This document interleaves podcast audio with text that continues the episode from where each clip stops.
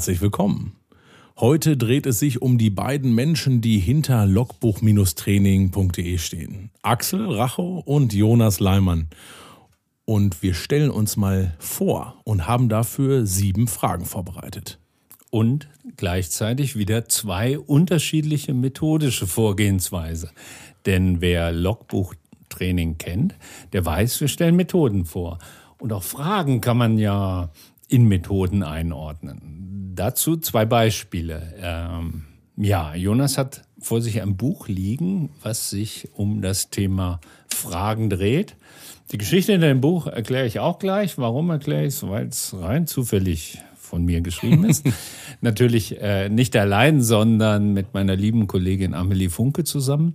Und wir haben uns die Fragen gestellt, mit welchen Fragen kann man eigentlich gut arbeiten? So entstand das Buch Die Fragenkollektion randvoll mit unterschiedlichen Fragen. Jonas hat das so beeindruckt, der hat sich das gleich gegriffen. Ja, und ich habe es in die Hand genommen, hab, ich finde es total spannend. Es sind Fragen rund ums Training, aber auch rund um alle möglichen Bereiche, Moderation und äh, auch vielleicht Coaching, Training und so weiter. Und ich habe heute mal Fragen rausgesucht, die auch den Axel mal etwas näher beleuchten. Und was machst du als Methode? Ich habe mir den Fragebogen der FAZ rausgesucht. Und die Fragen da drin sind immer die gleichen, 36 Fragen, die werden an Prominente gestellt.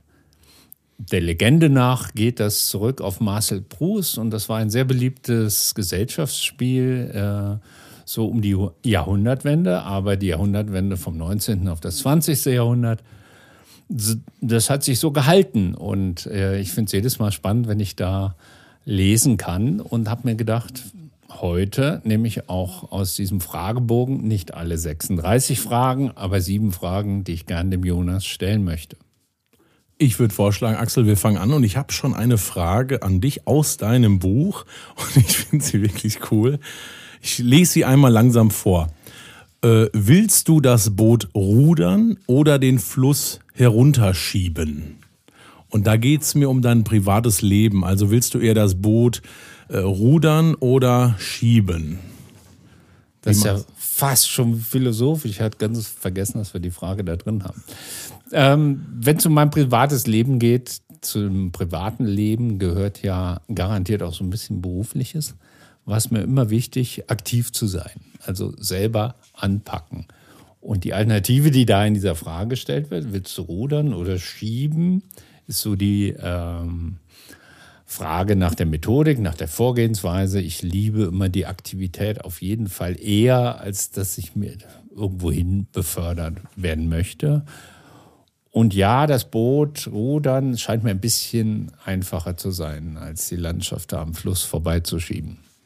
Machst du es dir dann also leicht oder suchst du den leichtesten Weg? Ah, schön, die Antwort hast du mir ja gerade in den Mund gelegt. Ich suche den leichtesten Weg. Äh, ist nicht immer der einfachste, aber garantiert. Hm. Dankeschön. Gern doch. Ich fange mal vorne an. FAZ, Fragebogen, 36 Fragen. Jonas, bleib entspannt.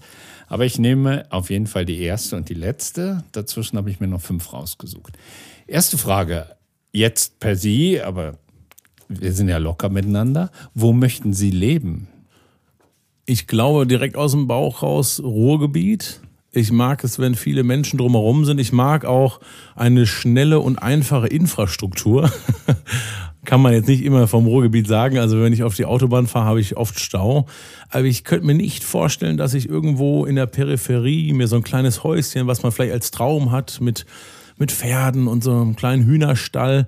Weiß ich nicht. Also ich brauche wirklich ähm, Menschen drumherum. Heißt gar nicht, dass ich immer Rummeldummel brauche. Das habe ich ja beruflich, aber ich mag es einfach gerne. Ich gehe raus aus dem Haus mit meinem Hund spazieren und bin dann nicht irgendwo nur im Wald, sondern ich sehe auch Leute. Und dann quatschen wir ein bisschen. Dann habe ich die nächste Frage. nee, wir machen so weiter, Axel. Das ist doch gut. Ich habe eine Frage an dich, äh, geht auch wieder darum, wo könntest du privat am ehesten drauf verzichten? Und ich habe das ein bisschen weiter gesponnen, eher auf Geld oder eher auf Freizeit? Worauf könntest du als am ehesten darauf verzichten? Wir haben unseren Hörerinnen und Hörern noch gar nicht gesagt, dass wir das hier ganz spontan machen. Das heißt, ich kenne Jonas Fragen nicht. Ihr hättet jetzt gerade eben wunderbar sehen können, wie meine Gesichtszüge entgleisen und wie ich anfange zu denken.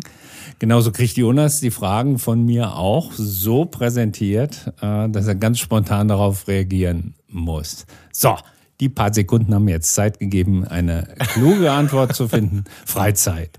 Freizeit. Freizeit, ja. So die ganz lange Freizeit ist nicht mein Ding. Die kreative Freizeit ist mein Ding. Also was tun, auch mich beschäftigen in der Zeit. Also das auf jeden Fall. Aber dieses so ganz langatmige, ich weiß noch so in der Jugend nach Italien fahren, drei Wochen mehr oder weniger nur am Strand, das ist es heute nicht mehr. Bist du dann eher im Urlaub dann aktiv auch? Oder so ein Städtetrip oder Städtetrip? Oder machst du, oder Wandern vielleicht, wo man was aktiv macht? Oder halt doch noch Strand? Alle Formen von Aktivität, ja, auf jeden Fall. Mhm. Genau. Die zweite Frage wart auf dich. Äh, wer sich den Fragebogen zwischenzeitlich schon mal angeguckt hat, ihr findet ihn übrigens bei uns hier im Download. Der kann die Nummer 6 anschauen. Ihre Lieblingsgestalt in der Geschichte. Jonas. Ah, das ist spannend. Das finde ich. Also direkt bei mir im Kopf kommen direkt politische Gestalten rein, die irgendwie was sagen, aber ich finde äh, Luther spannend. Ich finde äh, Martin Luther finde ich spannend als Gestalt, weil sich danach im, in der Geschichte viel verändert hat. Also gar nicht nur in der Kirche, sondern auch in den politischen Ebenen, wie sich Deutschland danach neu aufgestellt hat, wie auch äh, Freiheit, der Freiheitsgedanke sich verändert hat und auch vor allem der Buchdruck, der parallel kam, das Wissen, was jetzt greifbar war für unterschiedliche Bevölkerungsschichten. Und dafür hatte er sich ja auch immer eingesetzt und ich rede ja selber gerne auch auf Bühnen und er ist auch ein großer Redner gewesen, hat viele Leute begeistert, hat aber vor allem auch einen einen Tenor mitgehabt, ähm, mach's Maul auf und bald wieder zu.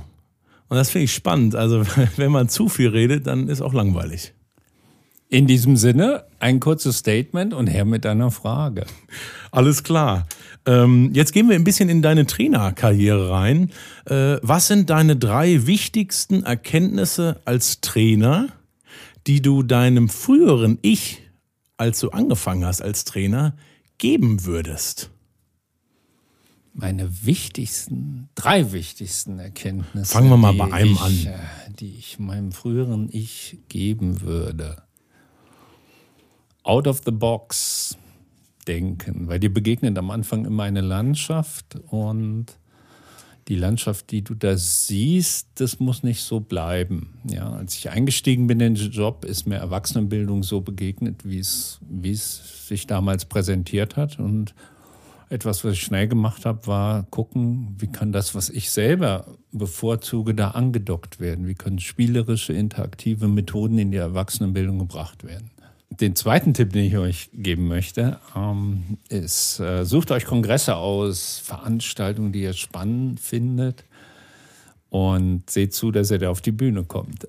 Ich habe mir oft gedacht, boah, tolle Veranstaltung, die irgendjemand anbietet hier in unseren Landen. Äh, oft waren das so Weiterbildungskongresse. Und wenn man da so in den Katalog reinguckt, dann gibt es da so zehn Speaker. So, und meine Entscheidung war recht häufig die, zu überlegen, wie kann ich selber zu diesen zehn Speakern gehören, also welches Thema, welche Botschaft passt ganz gut dahin, viel eher, als dass ich da Teilnehmer sein wollte. Also Teilnehmer wollte ich auch sein, aber dann habe ich mir gedacht, Teilnehmer sind viele. Und mit oben auf der Bühne zu stehen, steht man ganz anders im Fokus, man kann ähm, sich ganz anders äh, präsentieren mit seinen Themen und die Rückmeldung, die wir auch brauchen, im, im äh, Sinne von Folgegeschäft, Aufträge bekommen, das fällt dann alles ein bisschen leichter. Und fast in die gleiche Richtung geht dann schon mein dritter Tipp, den ich meinem jüngeren Ich vielleicht noch stärker geben würde, äh, äh, schneller in die Vernetzung zu gehen. Also zu gucken, wer ist da noch in der Branche unterwegs. Und das zirkulär, zu gucken, welche alten Erfahrenen sind da, welche jungen Newcomer sind da, wer steht da links neben mir und hat noch ganz andere Themen, die vielleicht gar nicht zu mir gehören, aber eine Möglichkeit zum Anknüpfen bieten, aber auch auf die rechte Seite vielleicht so ein bisschen rüber zu gucken, äh, welche Themen lauern in der Zukunft, sind noch gar nicht reif, wachsen so langsam. Ja, so in die Richtung. Vernetzung, ganz wichtiges Thema. Dankeschön, Axel. Drei Tipps, das ging auch rucki zucki. Rucki zucki, kommt auch schon. Ich habe es ja echt leicht mit diesen 36 Fragen. Ich brauchte nur jedes Mal davor einen Haken setzen. Jetzt äh, bei Frage Nummer 14.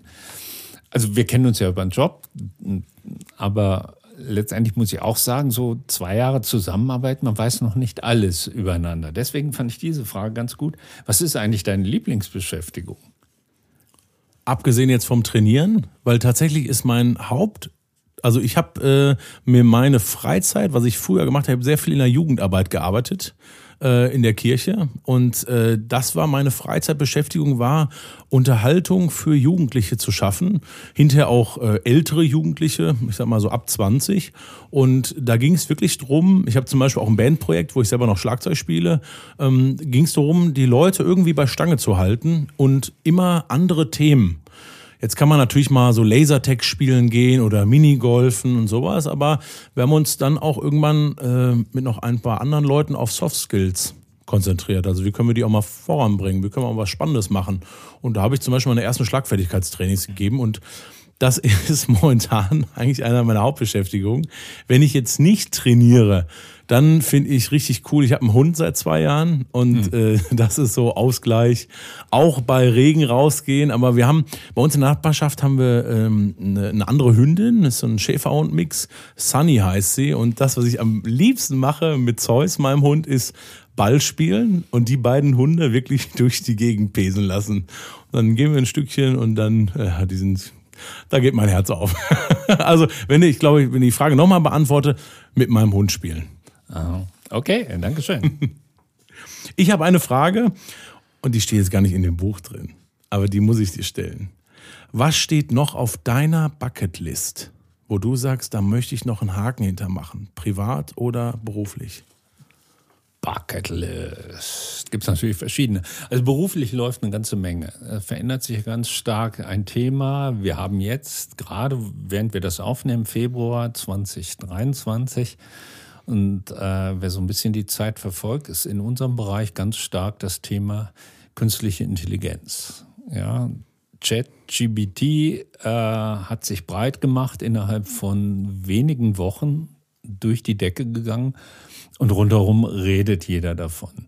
Und das finde ich zum Beispiel ganz spannend. Wie geht es da weiter? Also ähm, landläufig wird ja gesagt, Digitalisierung. Ich will das feiner fassen, sondern vielmehr, wie verändert diese ganzen technischen Möglichkeiten, wie verändern die unser Arbeitsfeld? Was wird aus meinen Methoden, aus dem, was ich jetzt jahrelang gemacht habe?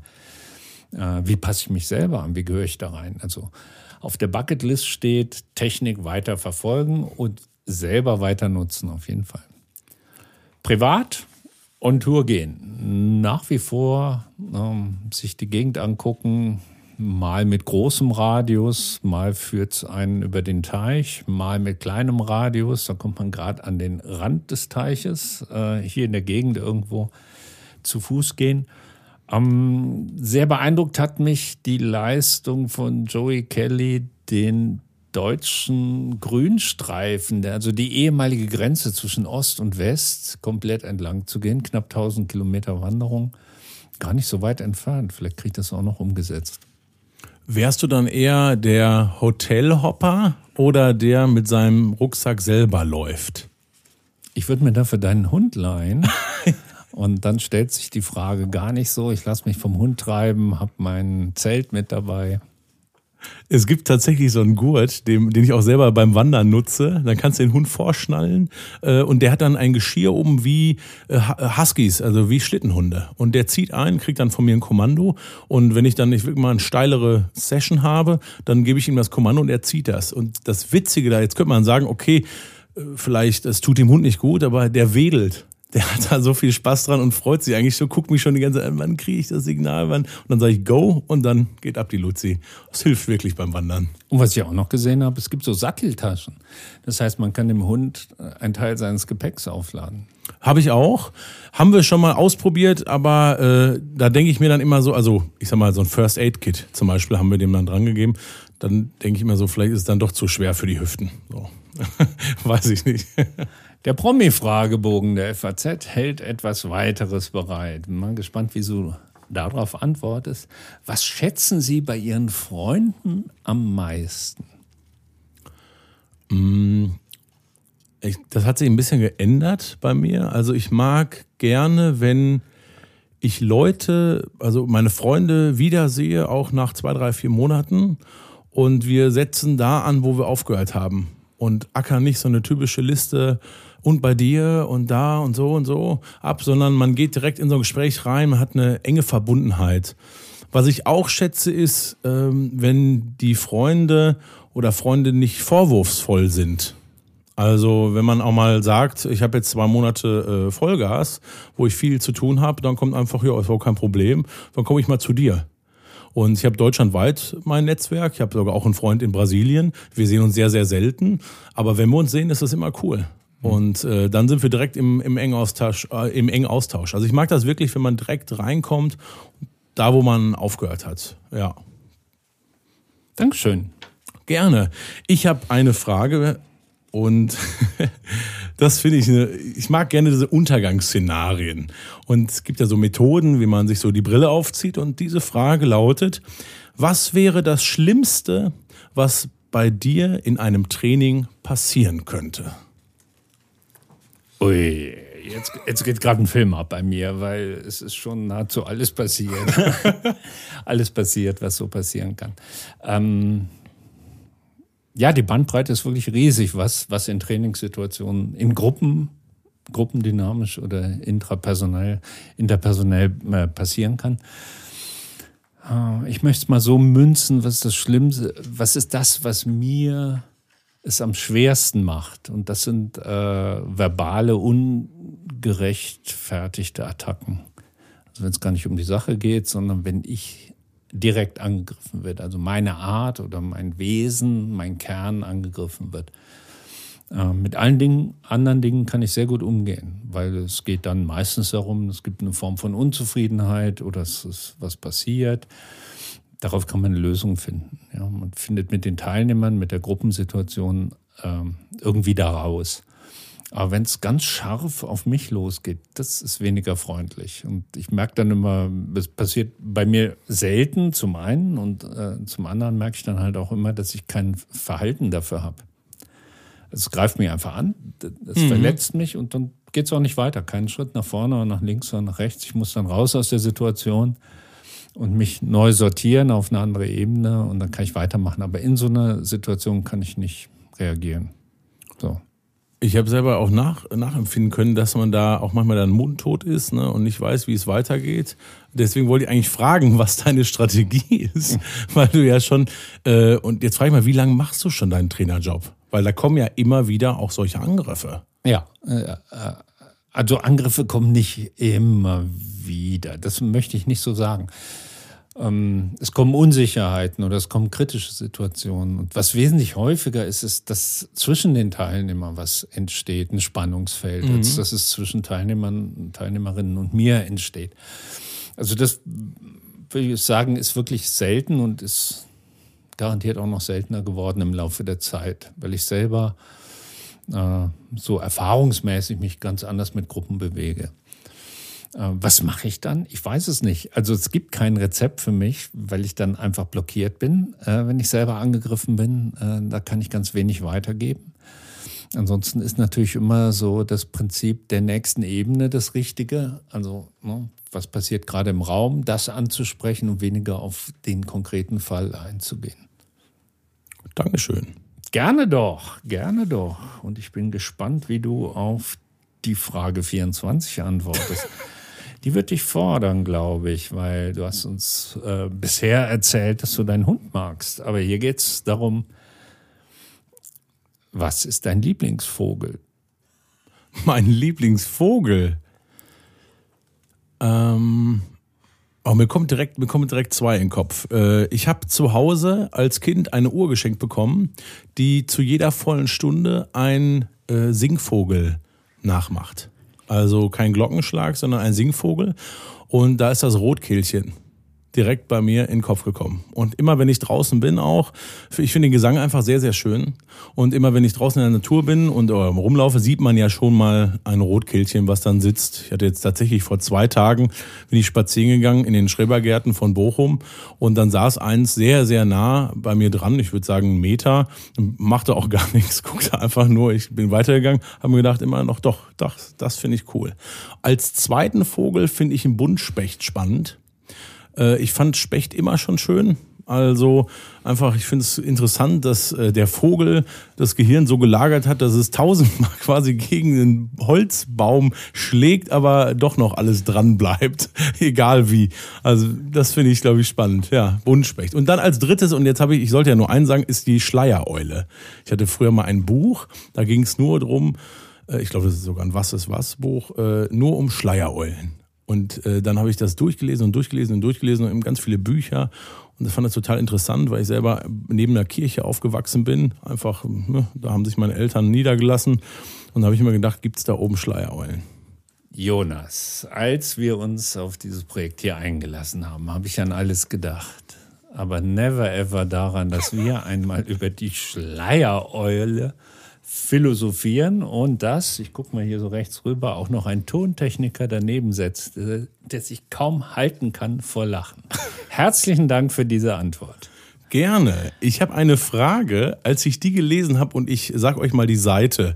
Das ist aus dem Buch von Axel auf der Seite 62. Ich finde sie zum Schießen. Und ich platziere sie erstmal mit einem kleinen Vorteaser. Ich meine jetzt dich als Trainer, wie du als Trainer agierst. Was würde Charlie Chaplin dazu sagen? Der muss noch viel lernen. Aber wahrscheinlich auch Französisch. Der hat ja zuletzt in Frankreich gelebt. Wahrscheinlich so in die Richtung. Weil er vielleicht sehr an seine eigene Profession gedacht hat und da kann ich nicht mithalten.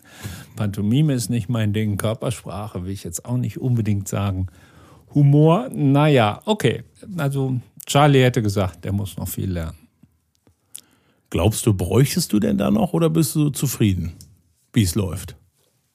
Für mich selbst ja. reicht's. Aber es ging ja um Charlie und seine Sicht auf die Dinge und ja, gucken wir mal. Aber nicht umsonst. Äh, ich stehe hier nicht als Comedian. Als Trainer hat man ja anderes zu tun. Da gehört der kleine Gag vielleicht ab und zu dabei. Situationskomik am laufenden Band, da freuen wir uns alle drüber. Aber die systematische Erarbeiten von ähm, spa spannenden Momenten ist ja eigentlich nicht unser Job. Dankeschön für die Antwort. Gerne doch. Und Frage 30, die ich hier noch rausgezogen habe, würde ich jetzt fordern. Was verabscheuen Sie am meisten? Ähm, also mir kam direkt Blut in den Kopf. Also wirklich, ich, äh, ich äh, mag es überhaupt nicht, wenn ich sehe, wie Andersrum, ich mache mal eine Geschichte. Ich habe äh, beim Eishockey habe ich mal gesehen, wie ein anderer Spieler jemanden genommen hat. Es gibt ja dann diesen Faustkampf, wenn dann irgendwelche Streitereien sind. Und der hat den anderen Spieler genommen, den Kopf auf das Eis geschlagen. Und oh. das hat komplett geblutet drumherum und war dann auch Timeout und so weiter. Aber es ist halt passiert. Und drumherum gab es dann halt die Lager von den einen Parteien und von den anderen Parteien, die dann rumgebrüllt haben und so weiter. Und mir ist schlecht geworden. Also ich habe Kreislaufkollaps bekommen, ich saß da und äh, war auch dann tatsächlich kurze Zeit, äh, wo ich mich auch nicht mehr dran erinnern kann. Und ich habe auch immer noch die Situation, wenn ich zur Blutabnahme gehe, dass ich dann einen niedrigeren Puls habe. Es gibt nämlich so ein Phänomen, ich habe danach auch mal geguckt, dass äh, einer der einzigen Ängste, also wenn ich jetzt zum Beispiel Stress habe, normalerweise wird der Puls ja aus der Natur hochgehen, also man will ja aktiv werden, aber wenn ich Angst vor, vor sowas habe, wie zum Beispiel Blutabnahme, geht mein Puls runter und mein Kreislauf sagt zusammen. Und du hast mich gefragt, das kam bei mir direkt in den Kopf. Blut. Blut. Ja. Dankeschön. Ich habe eine Frage an dich. Ist auch schon meine letzte Frage an dich. Was ist dein ungewöhnlichster Ort, an dem du jemals ein Training hattest? Das ist die sogenannte Kommende in Ramersdorf. Das ist ein Gebäude, das gehörte früher der Deutschen Post. Da ist jetzt ein Hotel drin und ein Antiqui Antiquitätenhandel. So heißt es richtig, weil die, diese Schlossräume sind unglaublich groß.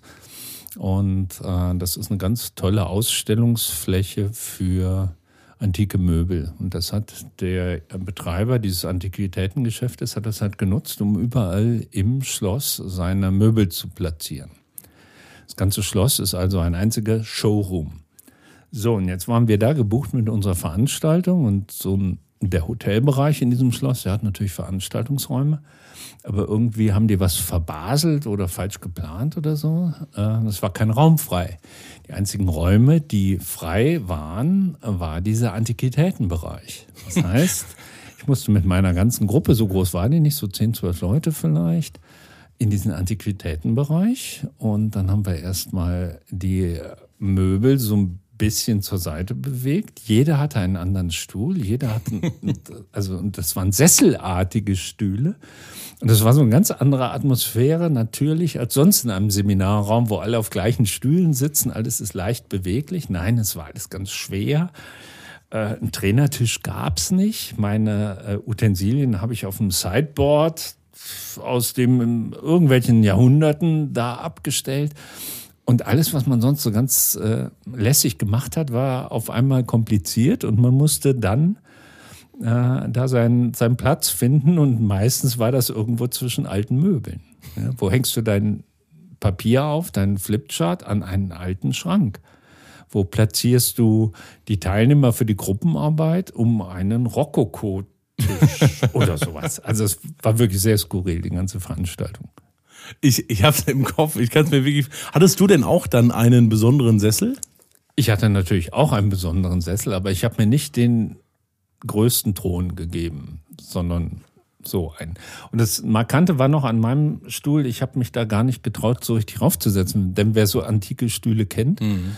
äh, die wirken in sich nicht ganz stabil. Ja? Die haben immer so, so einen kleinen Spielmoment irgendwo im Holz drin. Das heißt, so dieses, oh, ich setze mich jetzt da ordentlich auf meinen Stuhl, ging alles nicht. Ich frage noch eine Sache nach. Würdest du es nochmal machen? Also wenn dir jetzt jemand diesen Ort vorschlagen würde, würdest du es nochmal so machen? Garantiert. Als Orte generell äh, für Trainings, man kann das nahezu überall machen. Also Platz muss da sein und man kriegt es immer irgendwie gebogen. Und oft ist ja auch so die skurrile Atmosphäre, die man dadurch hat. Äh, die schafft auch was bei den Teilnehmern, eine andere Form von Lockerheit. Ne? Und oft ist ja auch gerade in Firmen so das Prinzip, man geht an einen anderen Ort, weil man möchte out of the box denken und arbeiten. Und das gelingt in solchen Räumen natürlich viel eher. Ne? Man ist so ganz raus aus dem, was, was so Komfortzone ist und gewohntes Arbeiten. Hm. Cool. Immer wieder, immer wieder anders. Jonas, deine letzte Frage wartet ganz unten am Fragebogen. Was ist dein Motto? Mein Motto. Ähm ich habe so, ich, beruflich oder privat, Axel? Das steht am Fragebogen nicht dabei, das aber es ist eine herrliche Erweiterung, weil auf die Art und Weise werden unsere Hörerinnen und Hörer jetzt zwei Motti hören. Ein privates und ein berufliches. Super Idee. Danke, Jonas. G gerne, gerne. Äh, das freut mich natürlich auch als Antworter.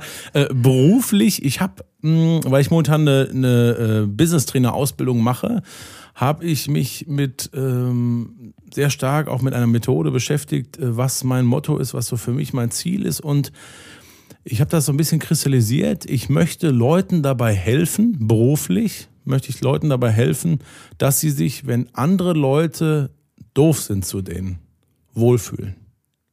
Also ich will Leuten helfen, dass sie sich wohler fühlen in ihrer eigenen Haut.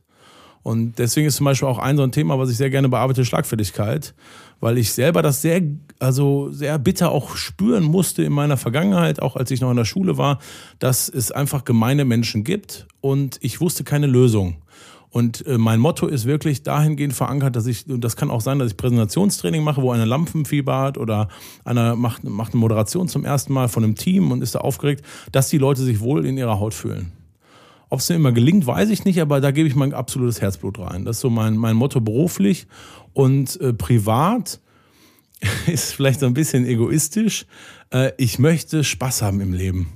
Also das ist auch so, ich spiele deswegen Schlagzeug, da kann ich komplett abschalten und jeder, der mich schon mal gesehen hat, meine Band, wenn die zuhört, die wissen, dass ich ja, bin da schon sehr, ich sag mal, weit ausladende Gesten, ist eine nette Umschreibung und äh, habe da richtig Lust dran. Ich will Spaß privat haben, jetzt gar nicht, dass ich dann auf viele Feten gehe oder so, aber eine gute Zeit haben. Und wenn ich merke, äh, ich habe keine gute Zeit mehr, das kann im Urlaub sein, dann wechsle ich den Ort, dann fahren wir weiter, dann ziehen wir weiter. Oder wenn ich merke, ich habe äh, in meinen normalen Tätigkeiten keinen Spaß mehr, dann höre ich auf. Und das Motto, was äh, oder die Motti, die beiden, die Jonas jetzt aufgegriffen hat, ähm, die könnten stellvertretend für unseren Podcast hier stehen. Und das soll auch gleich die Botschaft an euch sein, liebe Hörer und Hörerinnen. Habt Spaß mit unseren Methoden, mit dem, was ihr hier findet auf der Webseite. Und wir hoffen, dass es euch dann besser geht, ihr besser klarkommt, tolle Erlebnisse habt mit den Gruppen oder den Situationen, in denen ihr arbeitet. Schaut mal unter Logbuch-Training bei den anderen Kategorien und Rubriken rein. Wir lassen uns da komplett auf alles von Warm-up bis Setting the Stage ein. Viel Spaß dabei.